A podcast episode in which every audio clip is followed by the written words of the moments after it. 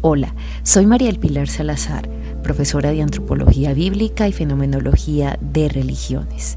Estás en Lecciones de Biblia y Ciencia, un espacio dedicado para quienes quieren aprender algo más de la palabra de Dios.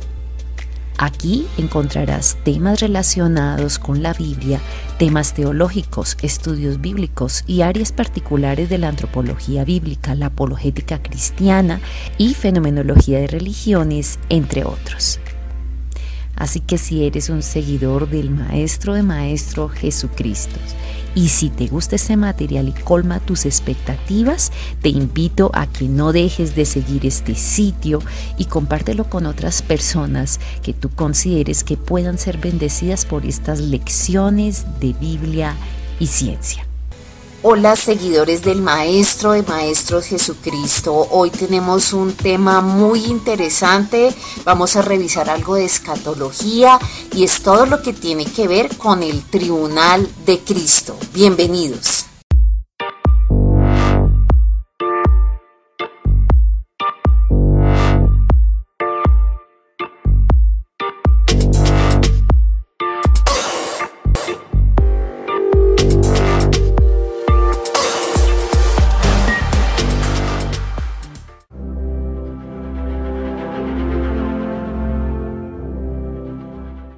Segunda de Corintios 5, 10 porque es necesario que todos comparezcamos ante el tribunal de Cristo para que cada uno reciba lo que le corresponda según lo bueno o malo que haya hecho mientras vivió en el cuerpo.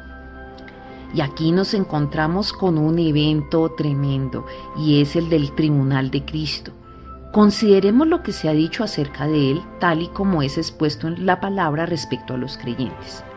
Sabemos que los que no conocen al Señor Jesús como su Salvador y que mueren en sus pecados, también tendrán que comparecer en una ocasión diferente y de una manera bien distinta.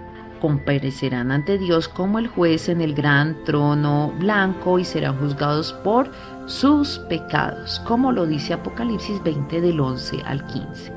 Pero para el creyente, el tribunal de Cristo tiene un carácter totalmente distinto es para manifestaciones y recompensas. Es la manifestación de lo que se haya hecho mientras estaba en el cuerpo para que podamos conocer la valoración de nuestras vidas por parte del Señor, bien para pérdida o para recompensa. Estando pues en el cielo después de la experiencia maravillosa del rapto, compareceremos ante aquel que llevó al juicio nuestros pecados en la cruz del Calvario, sabiendo que Él mismo es nuestra justicia nuestros pecados no nos serán recordados en contra, sino que Él nos mostrará su gracia, pero ahí es cuando de verdad sabremos cuán grande era la deuda de nuestros pecados. No logramos ni siquiera imaginarla. Nos daremos cuenta de su gracia y paciencia con nosotros a lo largo de nuestra vida, al mostrarnos cómo en nuestros días, como inconversos, cuán a menudo menospreciábamos su libre ofrecimiento de salvación y cómo sin embargo Él siguió buscándonos, buscándonos hasta que nos encontró y luego nos cargó sobre sus hombros regocijándose.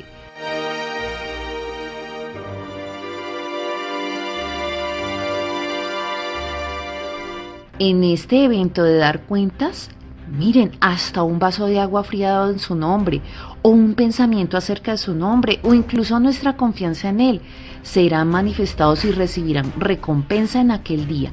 Las mismas cosas diarias de la vida, si han sido hechas para el Señor, serán recompensadas, como lo dice Colosenses 3, 23, 24. Hagan lo que hagan, trabajen de buena gana como para el Señor y no como para nadie en este mundo, conscientes de que el Señor los recompensará con la herencia. Ustedes sirven a Cristo el Señor. Bueno, pero sin embargo ha habido fracaso, pecado en nuestras vidas desde que fuimos salvos e incluso aunque todo ello fue llevado por el Señor Jesús en el Calvario, tiene sin embargo que ser manifestado.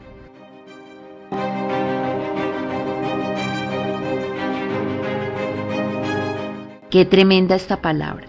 Pero miren que no se trata de que vayamos a ser juzgados por ellos, porque la ofrenda una vez hecha por el Señor Jesús tiene el efecto duradero, ¿cierto? Y aquí se habla es de las recompensas.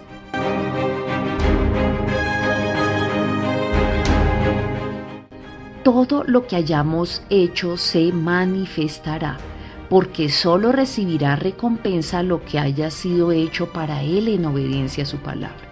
El resto será todo pérdida.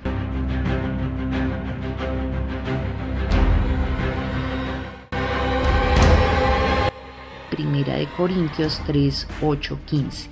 El que siembra y el que riega están al mismo nivel, aunque cada uno será recompensado según su propio trabajo. En efecto, nosotros somos colaboradores del servicio de Dios y ustedes son el campo de cultivo de Dios, son el edificio de Dios. Según la gracia que Dios me ha dado, yo como maestro constructor eché los cimientos y otro construye sobre ellos, pero cada uno tenga cuidado de cómo construye, porque nadie puede poner un fundamento diferente del que ya está puesto en Jesucristo. Y ojo a esto. Si alguien construye sobre un fundamento, ya sea con oro, plata y piedras preciosas, o con madera, heno y paja, su obra se mostrará tal cual es pues el día del juicio lo dejará al descubierto. El fuego le dará a conocer y pondrá a prueba la calidad del trabajo de cada uno. Por eso en este momento vale la pena reflexionar con qué materiales estamos edificando nuestra vida. Madera, heno y hojarasca. Esos todos son materiales que pasa con ellos, que se consumen, que arden, que no perduran. Y estas son todas las obras de la naturaleza pecaminosa.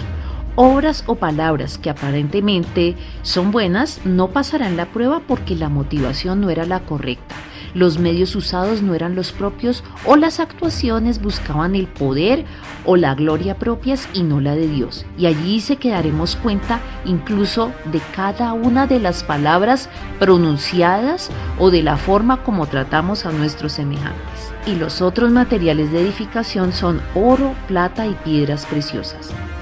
Estos son materiales valiosos que perduran y no se quebrarán ante la presión. Así, estas vidas le dan valor a lo que el Cristo le da valor. Tienen claras sus prioridades, no negocian sus principios, hacen lo correcto sin importar la presión de otros. Con el trato y la prueba se han purificado para su Salvador.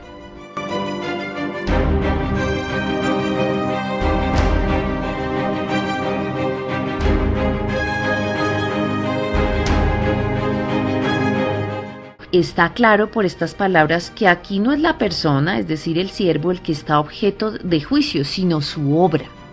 Un creyente puede sufrir pérdida entonces de tiempo, energía, capacidad, posesiones. Bueno, son cosas que podrían haber sido empleadas para el Señor, pero todo es pérdida si no se emplea para Él en conformidad con la palabra y también el que lucha como un atleta no es coronado, sino lucha legítimamente. Si lo que Él nos ha dado lo empleamos en obediencia para Él, habrá recompensa. Naturalmente nuestro motivo no debe ser la recompensa, porque es su amor el que nos constriñe para vivir para Él. Pero será un deleite dar recompensas. Tendremos el privilegio de ponerlas a sus pies y de darle a Él toda la gloria. Apocalipsis 4.10 muestra que es maravilloso pensar que quien llevó una corona de espinas por nosotros valore de tal manera nuestros débiles esfuerzos humanos como para darnos una corona por haberle complacido. Y todo saldrá a la luz en ese tribunal de Cristo.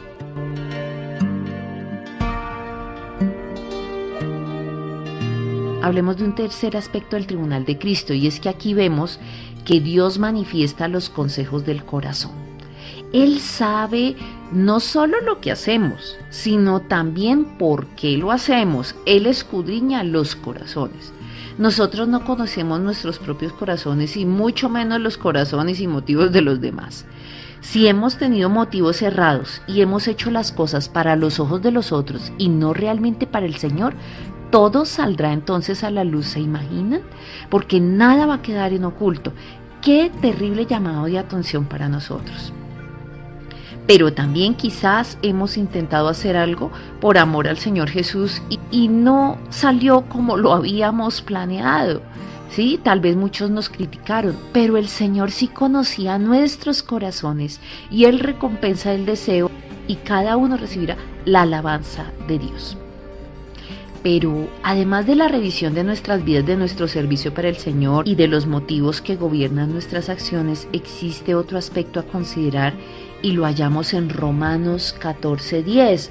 Ahí nos dice, pero tú, ¿por qué juzgas a tu hermano? O tú también, ¿por qué menosprecias a tu hermano? Porque todos compareceremos ante el tribunal de Cristo. Este nuevo aspecto incluye la forma en que tratamos a los demás. Es por tanto necesario que consideremos cómo nuestras acciones afectan a otros y de manera especial a los hijos de Dios. Allí es donde sabremos cómo afectamos las vidas de los que estuvieron en contacto con nosotros. ¿De verdad les fuimos de ayuda? ¿O les fuimos de estorbo? Bueno, en todo esto, qué maravilloso será si podemos en alguna medida oír del Señor Jesús, bien, buen, siervo y fiel. Sobre poco has sido fiel, sobre mucho te pondré y entra en el gozo de tu Señor.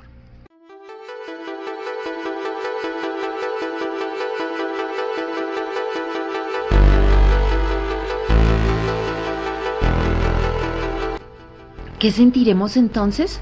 La escritura habla de ser avergonzados. Primera de Juan 2.28. Y ahora, queridos hijos, permanezcamos en Él, para que cuando se manifieste podamos presentarnos ante Él confiadamente, seguros de no ser avergonzados en su venida. Y también se puede sufrir pérdida Primera de Corintios 3:15. Pero si su obra es consumida por las llamas, él sufrirá pérdida. Será salvo, pero como quien pasa por el fuego. Nos cuesta pensar en ser avergonzados y sufrir pérdida sin pensar en ese orgullo herido y en el que dirán los demás. Sin embargo, nos sentiremos satisfechos de ver quemar todo lo que no tenía su aprobación y que solo permanezca lo que era verdaderamente para Él, porque cada acción de nuestras vidas tiene consecuencias presentes y eternas. Bendiciones.